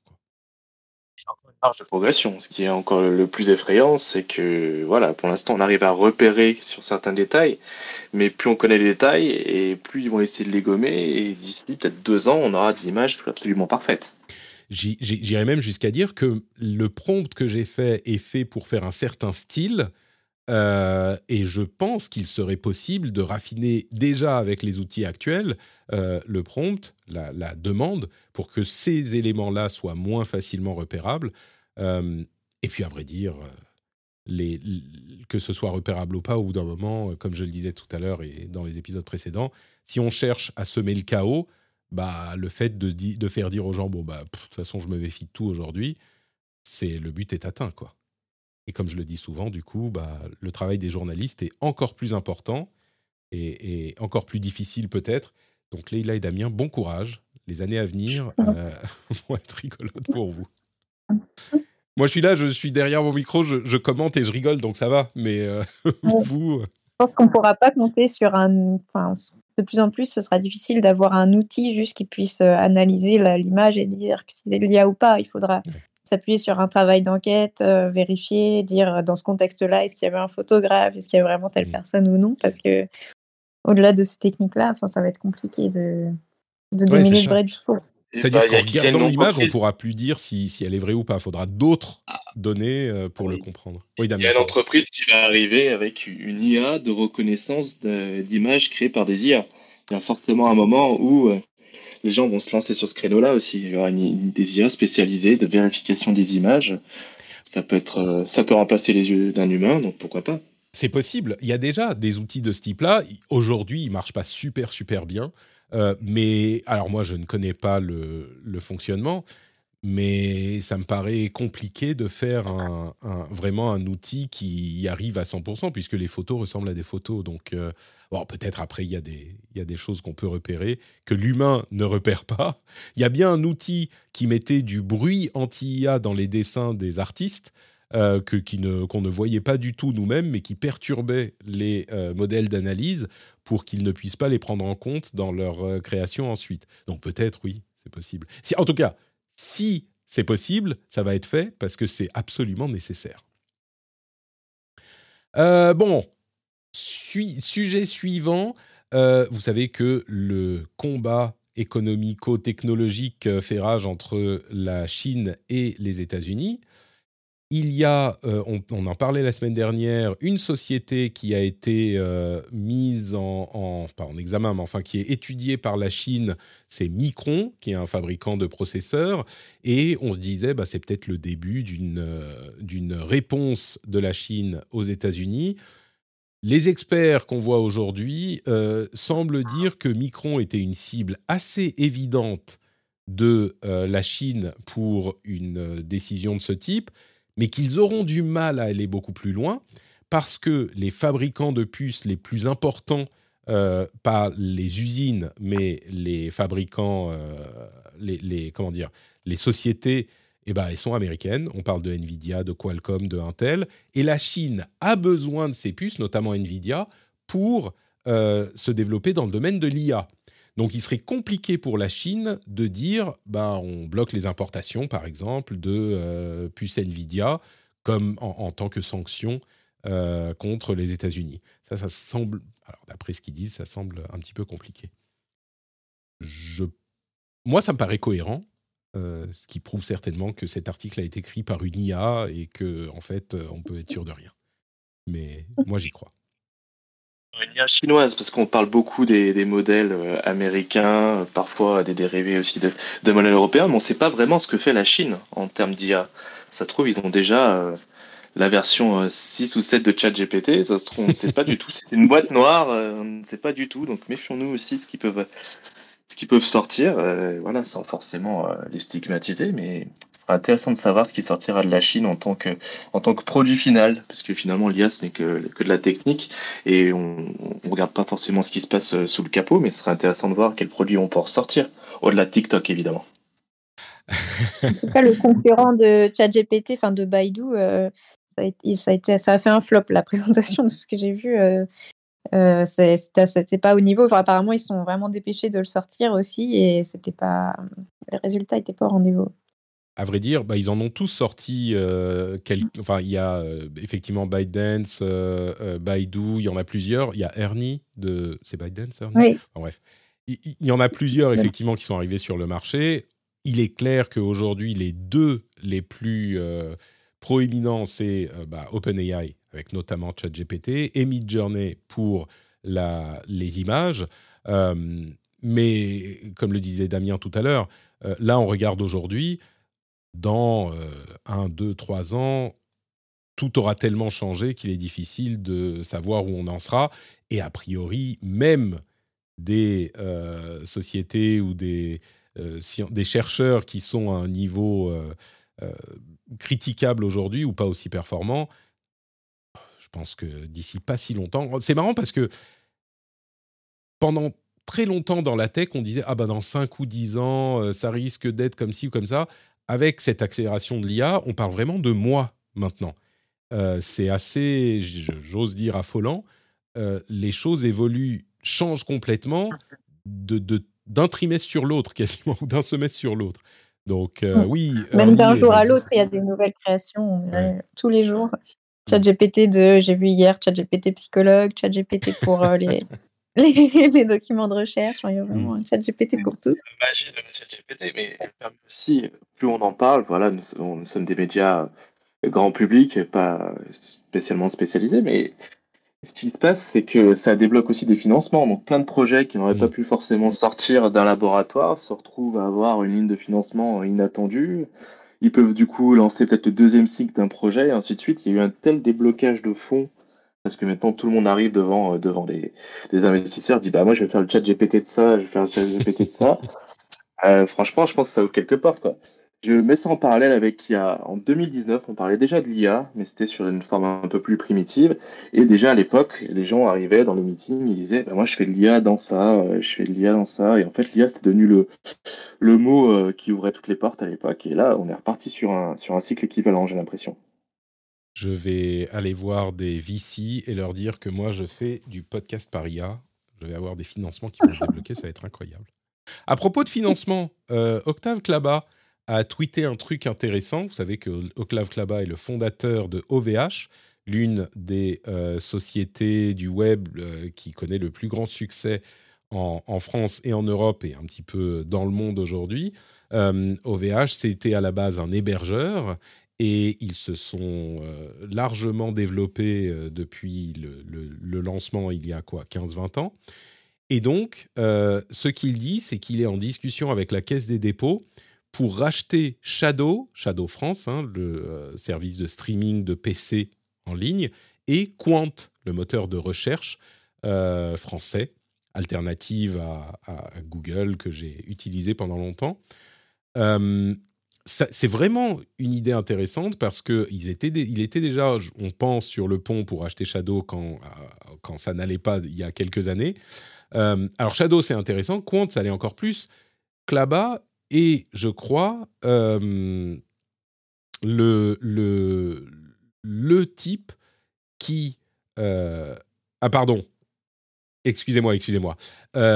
Shadow, il avait déjà racheté Shadow. Bon, bah tant mieux. Je disais le plus intéressant, c'était c'était pas Shadow, c'est Quant. Euh, j'avais oublié qu'ils avaient racheté Shadow. Mais pourquoi est-ce qu'il dit en discussion exclusive pour racheter Shadow France et Quant? Ça date de d'aujourd'hui le tweet. Alors il y a un truc que j'ai. Il part de Shadow parce qu'il avait, il me semblait, acheté avec d'autres d'autres personnes Shadow à l'époque. Ouais, une histoire d'équilibre sans doute. Euh, mais il y a aussi Quant, euh, qui est un moteur de recherche, et que là-bas a quand même vachement bien réussi dans un domaine où euh, on est réputé être un petit peu sans, comment dire, sans démuni face aux GAFAM. je crois qu'il y aurait un truc à faire, ne serait-ce qu'en visibilité, mais j'espère que Quant a bossé sur son, son, son IA de recherche aussi, hein, parce que sinon c'est la technologie d'il y a 15 ans. Mais why not? Moi, je dis. Euh, c'était du Bing, quand même. Si on reprend un peu l'historique de Quant, ça a été, c'était Bing. Donc, ça se trouve peut-être qu'ils ont la dernière version de Bing avec une petite partie de ChatGPT. Répond un peu, je ne sais pas, je ne pense pas, mais il va falloir qu'ils fassent de gros efforts. Et c'est vrai que d'intégrer une grosse structure comme OVH, ça peut leur donner les moyens parce qu'ils déjà ils ne dépendront plus de, fournisseurs de cloud étrangers pour, euh, pour accélérer. Donc, euh, ça risque de faire une belle alliance.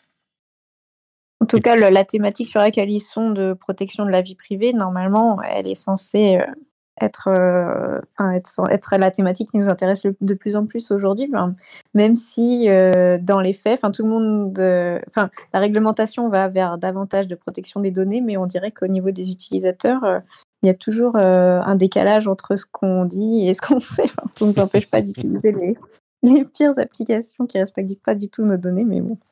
En tout cas, euh, normalement, ils ont, ils ont un bon parti pris de départ. Ils sont complètement focalisés sur la vie privée, effectivement. Moi, je pense mm. que la vision de Klaba, euh, qui a réussi à naviguer dans des eaux qui étaient euh, pas évidentes dans le domaine dans lequel il est, à un moment où enfin, le, cloud, l'hébergement sont un petit peu trustés par d'autres acteurs, ou auraient pu l'être, eh ben, il reste quand même extrêmement important en France et en Europe. Je sais qu'il se développe aux États-Unis aussi. Et, je me dis qu'il y aurait euh, peut-être une, euh, Enfin, il a, il a quelque chose là-bas, dans OVH, mais il a un truc qui comprend ce qu'il faut et ce qu'il ne faut pas faire, et peut-être qu'il pourrait développer les choses de manière plus dynamique. À voir. C'est pas fait encore, hein, le, rachat de, de, Quant en tout cas. Euh, un truc, une tendance qu'on note tous, mais dont je me demande si elle ne va pas se pérenniser avec l'annonce de fonctionnalités supplémentaires pour YouTube Premium. YouTube Premium, vous savez, c'est l'offre à 10 euros à peu près euh, de, YouTube qui vous donne ben, le contenu sans pub et d'autres avantages. Alors en l'occurrence, ça sera une meilleure qualité sur les vidéos euh, streamées, le, support de SharePlay sur iOS, ce genre de choses. À la limite, peu importe. Je me demande, moi, en parallèle de cette news, si le modèle freemium est pas un petit peu en train de se euh, démocratiser partout Alors, au-delà de la, euh, discussion sur euh, Twitter Blue et Instagram, je ne sais plus comment il s'appelle, Instagram payant et Facebook payant, etc., on a quand même des paywalls qui sont un petit peu partout sur les sites de presse. On a des gens qui proposent des, choses gratuites avec des trucs en plus si on paye. Par exemple, le rendez-vous tech le modèle est un petit peu en train de s'universaliser, de se pérenniser. Est-ce que, alors on va se passer en mode, euh, en mode euh, télévision grand public, est-ce que Leila Marchand, le modèle freemium, est en train de devenir indé ah, non, pas indétournable, inévitable? Dites-moi tout. C'est vrai que jusqu'ici, enfin, les géants type euh, Facebook euh, ont fait leur succès avec un modèle euh, gratuit, mais après le modèle freemium a aussi toujours existé. Enfin, c'est le deuxième modèle le plus répandu, je pense, sur le web. Est-ce que c'est ça, par exemple pour les pour les fournisseurs de logiciels, ça a souvent été euh, le type de, modèle utilisé. Euh, par exemple pour Spotify, LinkedIn euh, aussi, je crois depuis le départ, si je me trompe pas. Mmh donc peut-être que on est en train de, de, ne plus être dans un un modèle où. Est-ce que si c'est plus gratuit, on n'est plus le produit sur Internet mais, euh, est-ce qu'on est en train d'aller vers davantage un modèle freemium? Euh, C'est possible, euh, je, ne saurais pas dire. Ah, en fait, j'ai l'impression, peut-être pour. Tu as raison, c'est vrai qu'il existe depuis longtemps et un petit peu partout. Peut-être que je devrais reformuler, repenser ma pensée. En fait, mmh. beaucoup de services qui étaient disponibles uniquement gratuitement sont en train d'installer une option payante et alors, c'est une transformation qui a commencé il y a un moment. Hein. Je parlais des, des, paywalls sur les sites de presse et des abonnements. Ça n'a pas commencé hier, mais c'était pas comme ça au départ non plus. Ça fait, allez, 4-5 ans. et mais donc, oui, pour reformuler, c'est peut-être, euh, il est peut-être plus juste de dire que on commence à avoir des options payantes aussi sur tous les services ou les publications qui étaient gratuites avant. Mmh oui, en tout cas, côté public, c'est vrai qu'on est aujourd'hui davantage prêt psychologiquement à aller payer euh, quelque chose sur Internet. Et en face, euh, l'écosystème euh, se, se, structure et on, s'aperçoit qu'on a besoin de, budget aussi pour faire des, choses de qualité. Donc, on est obligé parfois de, passer par, par ce type de, modèle. Donc, peut-être que oui, ça va davantage se généraliser. Après, il y a toujours une barrière psychologique, je trouve, pour certains services. Enfin, par exemple, moi, je, suis toujours pas prête à payer sur YouTube parce que j'ai toujours YouTube gratuit et je Mm. refuse d'avoir un abonnement supplémentaire à une nouvelle chose. Mais, euh, Tu sais, je, moi, je paye pour YouTube depuis quelques années maintenant. Quand je vais sur YouTube sans être connecté à mon compte, Ah oui, l'apparition ouais, ouais. des pubs me, me c'est genre bon, je, je suis un gros consommateur de YouTube aussi, donc ça joue, mais c'est insupportable. Vraiment. Ouais, ils font tout pour rendre l'expérience horrible. En fait, on se rend compte que ce qu'on est en train de vivre, c'est le retour à la vie avant Internet. Parce que avant Internet, tous les services étaient. alors, c'était pas l'option de payer, mais il y avait un paiement, tous les services. Peut-être pas la télé. La télé, c'est. Si, il y avait des télés payantes aussi. Euh, les magazines, bah, tu payais ton magazine et tu avais de la pub dedans. C'est peut-être le meilleur exemple de ce que j'essaye de dire. C'était déjà du, du hybride. Pas du freemium, mais du hybride. On pouvait pas avoir le magazine gratuitement avec le double pub. Ça fonctionnait pas tout à fait.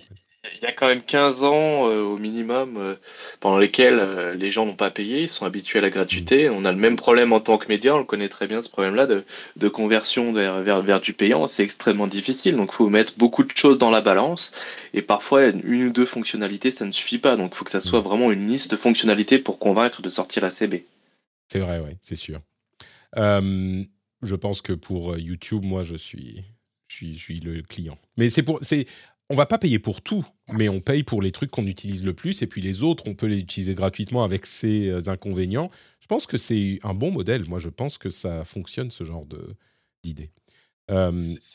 C'est le modèle qui a été en place pour des centaines de jeux et je pense que les, les GAFAM regardent aussi les d'autres sociétés qui peuvent être cotées en bourse comme, co- comme eux et qui se disent bah, ils arrivent à sortir beaucoup plus de rentabilité avec un jeu où euh, voilà sans citer des noms c'est quand même pas très évolué mais avec des options euh, freemium ils arrivent à sortir énormément d'argent de de, de, de- de concepts et de petits logiciels euh, qui ne coûtent pas grand chose à faire. Donc pourquoi pas eux finalement? Le, le système Puis des aujourd'hui, jeux. comme euh, tout- enfin, le monde de la publicité euh, est, est en plein ralentissement, donc euh, ils cherchent peut-être aussi à avoir d'autres sources de revenus que la publicité, parce que le, mo- le modèle de Google ou Facebook, c'est la pub. C'est sûr. ça, c'est bouleversé. C'est sûr, c'est sûr. Bon, espérons qu'ils se mettent pas à faire comme les, comme les jeux mobiles où il faut payer, mais sur le moment pour avoir le truc en plus. Au moins un abonnement par mois, ça va. Mais genre, ah, vous avez regardé euh, trois vidéos sans pub. Voulez-vous rajouter votre, euh, re- re-remplir votre dose d'énergie euh, euh, anti-pubovore euh, pour seulement 4,99€ Vous pouvez avoir 4 heures euh, sans pub en plus. Ça serait pas impossible. Euh, et on nous dit également dans la malheureusement chat. Patrick Oui, pardon? Tu dis il faut bien payer, malheureusement, Patrick. À un moment, tu, tu dois bien savoir, toi. hein. Ta page Patreon aussi, voilà, quoi, à un moment. ouais. Peut ah, pas être gratuit, malheureusement. Un nouveau Et système les alimenté abonnés par. payants Twitter, euh, ils ont encore une partie de publicité, je crois. Complètement, ouais. Ils ont la moitié de pubs en moins, mais ils en ont quand même. C'est pour ça que souvent on dit Oh, regarde, euh, les pubs, euh, ils- les gens qui n'ont plus de pubs en s'abonnant, bah, ils ont quand même des pubs. Moi, je pense que pour le podcast gratuit, ça va, on fait, euh, on fait des émissions d'une heure, une heure et demie. On a, allez, une, une coupure pub au début, une au milieu, une à la fin. Je pense que ça va.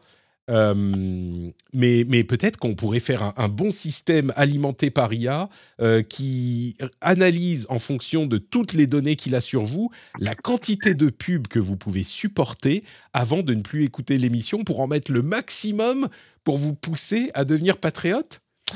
Alors, je rigole. Je rigole. RGPD compatible, tout ça. Oui, c'est bon, peut-être euh, uniquement en sachant, tu sais, des données non personnelles, genre combien de temps tu utilises, je sais pas. Bon, on ver- on verra avec un avocat comment on peut le mettre en place. Non, je plaisante évidemment. Euh, mais moi, je plaisante. Mais je suis convaincu que ça va arriver aussi. Euh, le, le fait de pousser autant de pub- pubs que possible, peut-être, bon, peut-être par IA, comme le disait Damien, c'est tout est par IA maintenant. Je, je vous fais votre milkshake, il est fait par IA. Ah, super, je vais le payer le double. Bon. Euh, quoi d'autre, quoi d'autre? Ah oui, il y a un article que j'ai trouvé super intéressant sur Rest of World. Je vous encourage à aller euh, consulter ce site web euh, si vous ne le faites pas déjà. Rest of World, c'est un site qui euh, parle de ce qui se passe dans d'autres pays du monde dont on ne parle pas souvent. Et en l'occurrence, il y avait un article sur les soundbox, les soundboxes. Est-ce que vous savez ce que c'est que les soundbox Je sais que vous savez pas, donc, euh, mais je pose la question quand même. Effectivement. Pas du tout. Non, je sais pas non. Alors les soundbox, moi je ne savais pas jusqu'à ce que je lise l'article, donc euh, voilà, euh, c'est des petites boîtes qui font du son. Le nom, voilà, vous n'avez pas compris? Non, des petites boîtes qui en fait annoncent avec la voix qu'un paiement a été effectué, a été validé et qui est utilisé, qui est fabriqué par les services de paiement qui sont beaucoup utilisés, notamment en Inde. Alors on parle de Paytm et de d'autres euh, sociétés de ce type, euh, PhonePay, MobiQuick, etc., euh, qui donc annoncent vocalement, avec une voix, en anglais, hein, avec l'accent indien, euh, puisque c'est en Inde, donc l'accent normal de sur place, que le paiement a été effectué. Et du coup, ça permet aux gens qui vendent leurs produits, beaucoup de vendeurs dans la rue, qui vendent des fruits et des légumes d'utiliser ces moyens de paiement parce que eux-mêmes euh, sont souvent incapables de lire ou d'écrire, ils sont analphabètes et euh, ils ont du coup un moyen qui permet de remplacer les paiements par cash qui était facile à, prendre enfin à utiliser mais ils étaient bloqués par les moyens de paiement. Il y a euh, un témoignage qui est assez éloquent où la personne en question disait avant qu'on ait ces petites boîtes.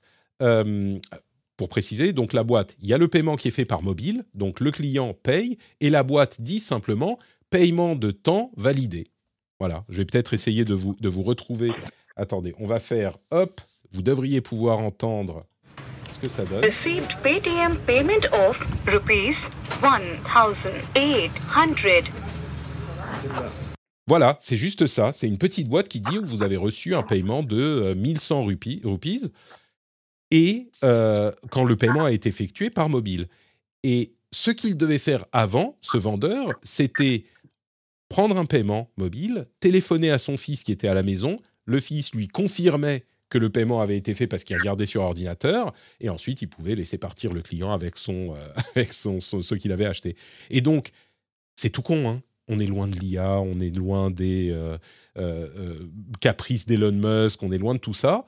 Mais c'est un truc hyper simple qui permet à ces vendeurs de continuer à travailler parce que les paiements sont de plus en plus mobiles et ils pouvaient simplement pas accepter ces paiements avant où c'était très compliqué puisqu'ils ne pouvaient pas lire la confirmation.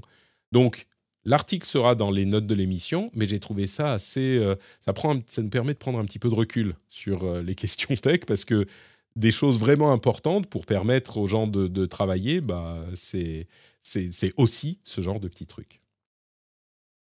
Voilà, maintenant vous saurez ce que sont les soundbox. Merci. Et le pire, c'est que je suis convaincu qu'il y a. Euh, alors, on va pas évidemment, ça nous concerne moins parce qu'on n'est pas dans ces configurations et dans ces pays, mais il y a des tonnes d'outils de ce type-là qui sont très loin de nos préoccupations à nous et qui changent véritablement la manière dont fonctionnent les vies et le commerce euh, dans d'autres pays, euh, qui, sont, qui nous passent complètement au-dessus. Et enfin, ça faisait longtemps qu'on n'avait pas parlé de, de crypto-monnaie. Alors, crypto-monnaie, c'est fini ou c'est pas fini? Euh, Decentraland, qui réunit les deux trucs euh, les plus populaires de ce monde-là, c'est-à-dire le métavers et les crypto-monnaies, c'est en fait un univers virtuel dans lequel on peut acheter des euh, zones, des, des, parties de, de, terrain en NFT et donc en crypto. Ils ont eu leur, leur sorte de Fashion Week cette année et il y avait une présence qui a diminué de 76% euh, dans Decentraland. Alors on pourrait se dire, ah ben voilà, ça y est, euh, métavers et crypto, ha ha ha, c'est terminé, ça nous fait bien rire, euh, c'est fini.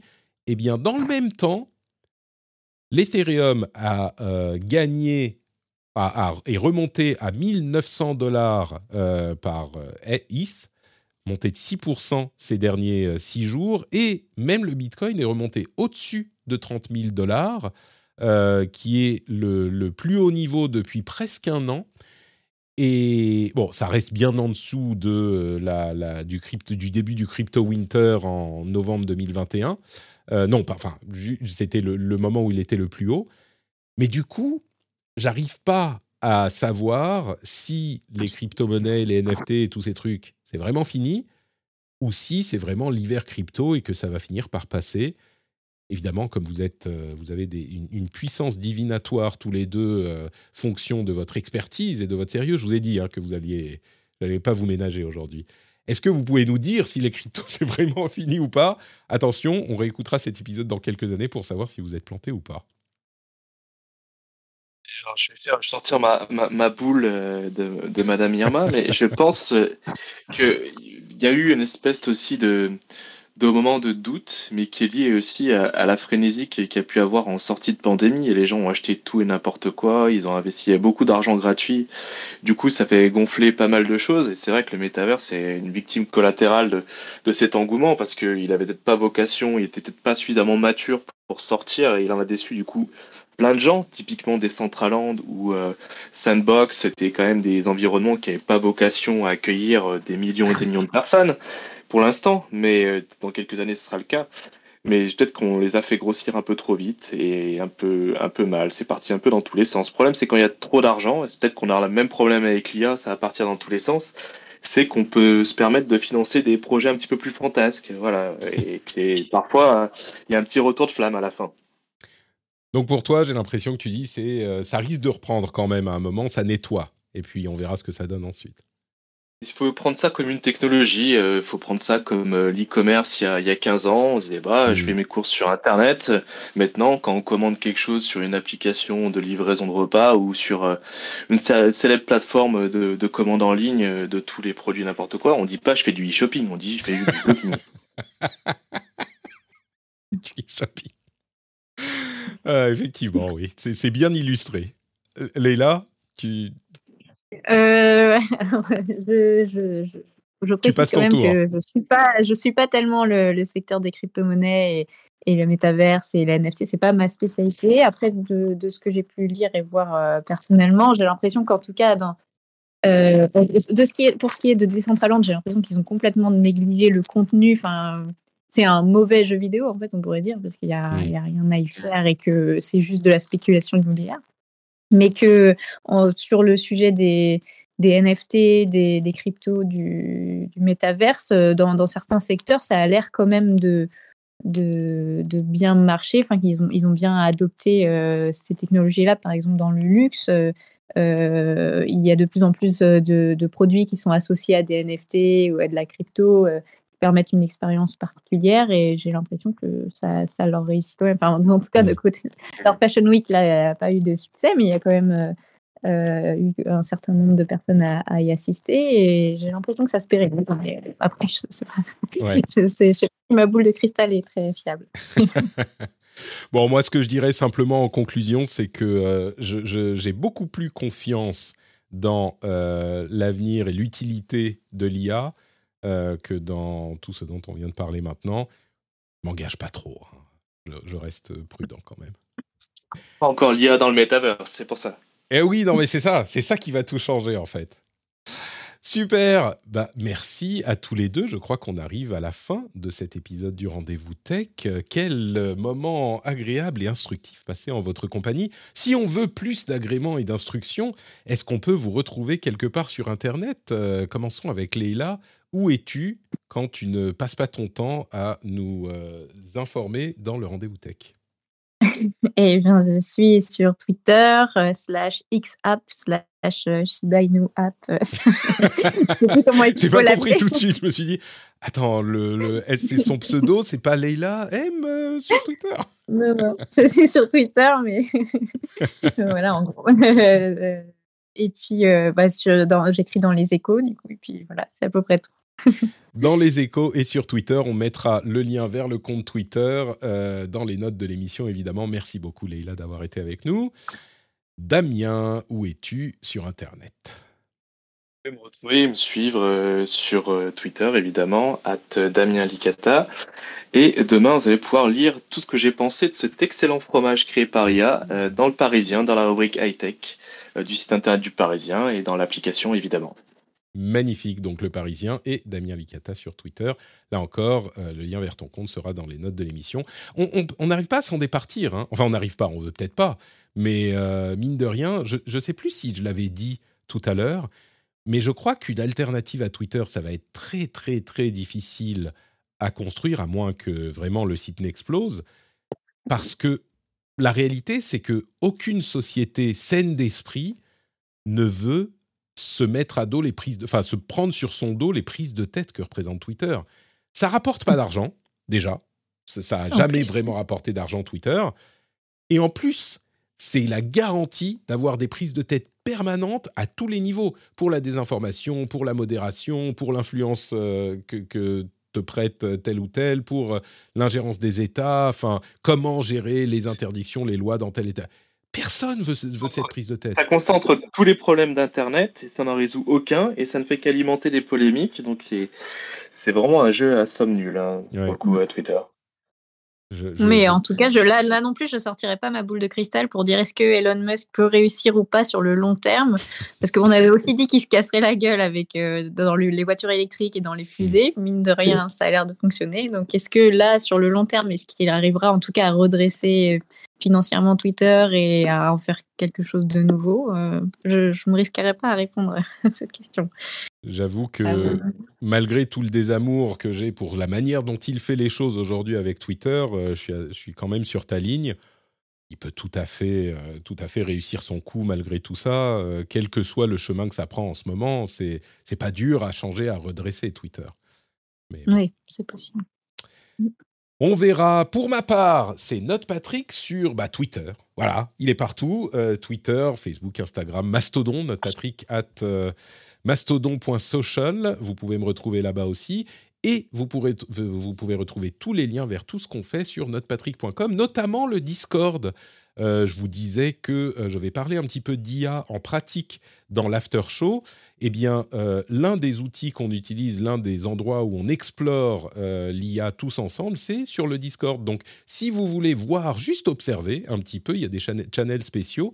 Euh, pour ça, vous pouvez rejoindre le Discord. On est plein, on s'amuse bien, c'est des gens sympas, c'est pas comme Twitter. Et donc, le lien est sur notepatrick.com ou même dans les notes de l'émission, tout simplement. Également, on est sur euh, Twitch tous les mardis midi pour le rendez-vous tech et tous les jeudis midi pour le rendez-vous jeu. C'est un bon moment passé en votre compagnie également, puisque la chatroom anime euh, ce moment de leurs commentaires avisés et extrêmement intéressant. Donc euh, tout ça, c'est dans les liens de l'émission, Discord, Twitch et bien sûr, oui, vous le voyez venir, patreon.com slash rdvtech le plus important, jusqu'à ce que je puisse externaliser l'émission à une IA, eh ben, il faut encore euh, des, sous-sous pour la faire fonctionner. Euh, et vous pouvez euh, contribuer à cette, à, cette, à cette vie, oui, à cette vie, par Patreon, patreon.com slash rdvtech. Le lien est également dans les notes de l'émission. Je vous remercie de nous avoir écoutés. Pour les patriotes, on continue avec l'after show. Et pour tous les autres, on se donne rendez-vous dans une semaine. Ciao, ciao, bisous.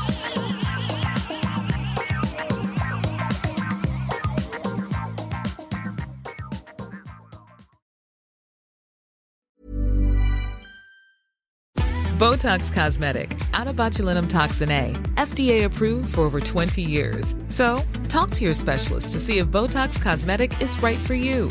For full prescribing information, including boxed warning, visit BotoxCosmetic.com or call 877-351-0300. Remember to ask for Botox Cosmetic by name. To see for yourself and learn more, visit BotoxCosmetic.com. That's BotoxCosmetic.com. ACAST powers the world's best podcasts. Here's a show that we recommend. Hi, I'm Dory Shafrier, and along with Kate Spencer, I host Forever 35, a podcast about the things we do to take care of ourselves. Join us every Wednesday with guests like author Phoebe Robinson, chef Samin Nosrat, actress Busy Phillips, and even former Secretary of State Madeleine Albright. On Mondays and Fridays, we have mini episodes where we answer listeners' questions on everyday problems like how useful a butt mask really is, how to deal with a petty friend, or how to relax after a long day. So join us Monday, Wednesday, and Friday on Forever 35, where we're not experts, but we are two friends who like to talk a lot about serums. ACAST helps creators launch, grow, and monetize their podcasts everywhere. ACAST.com.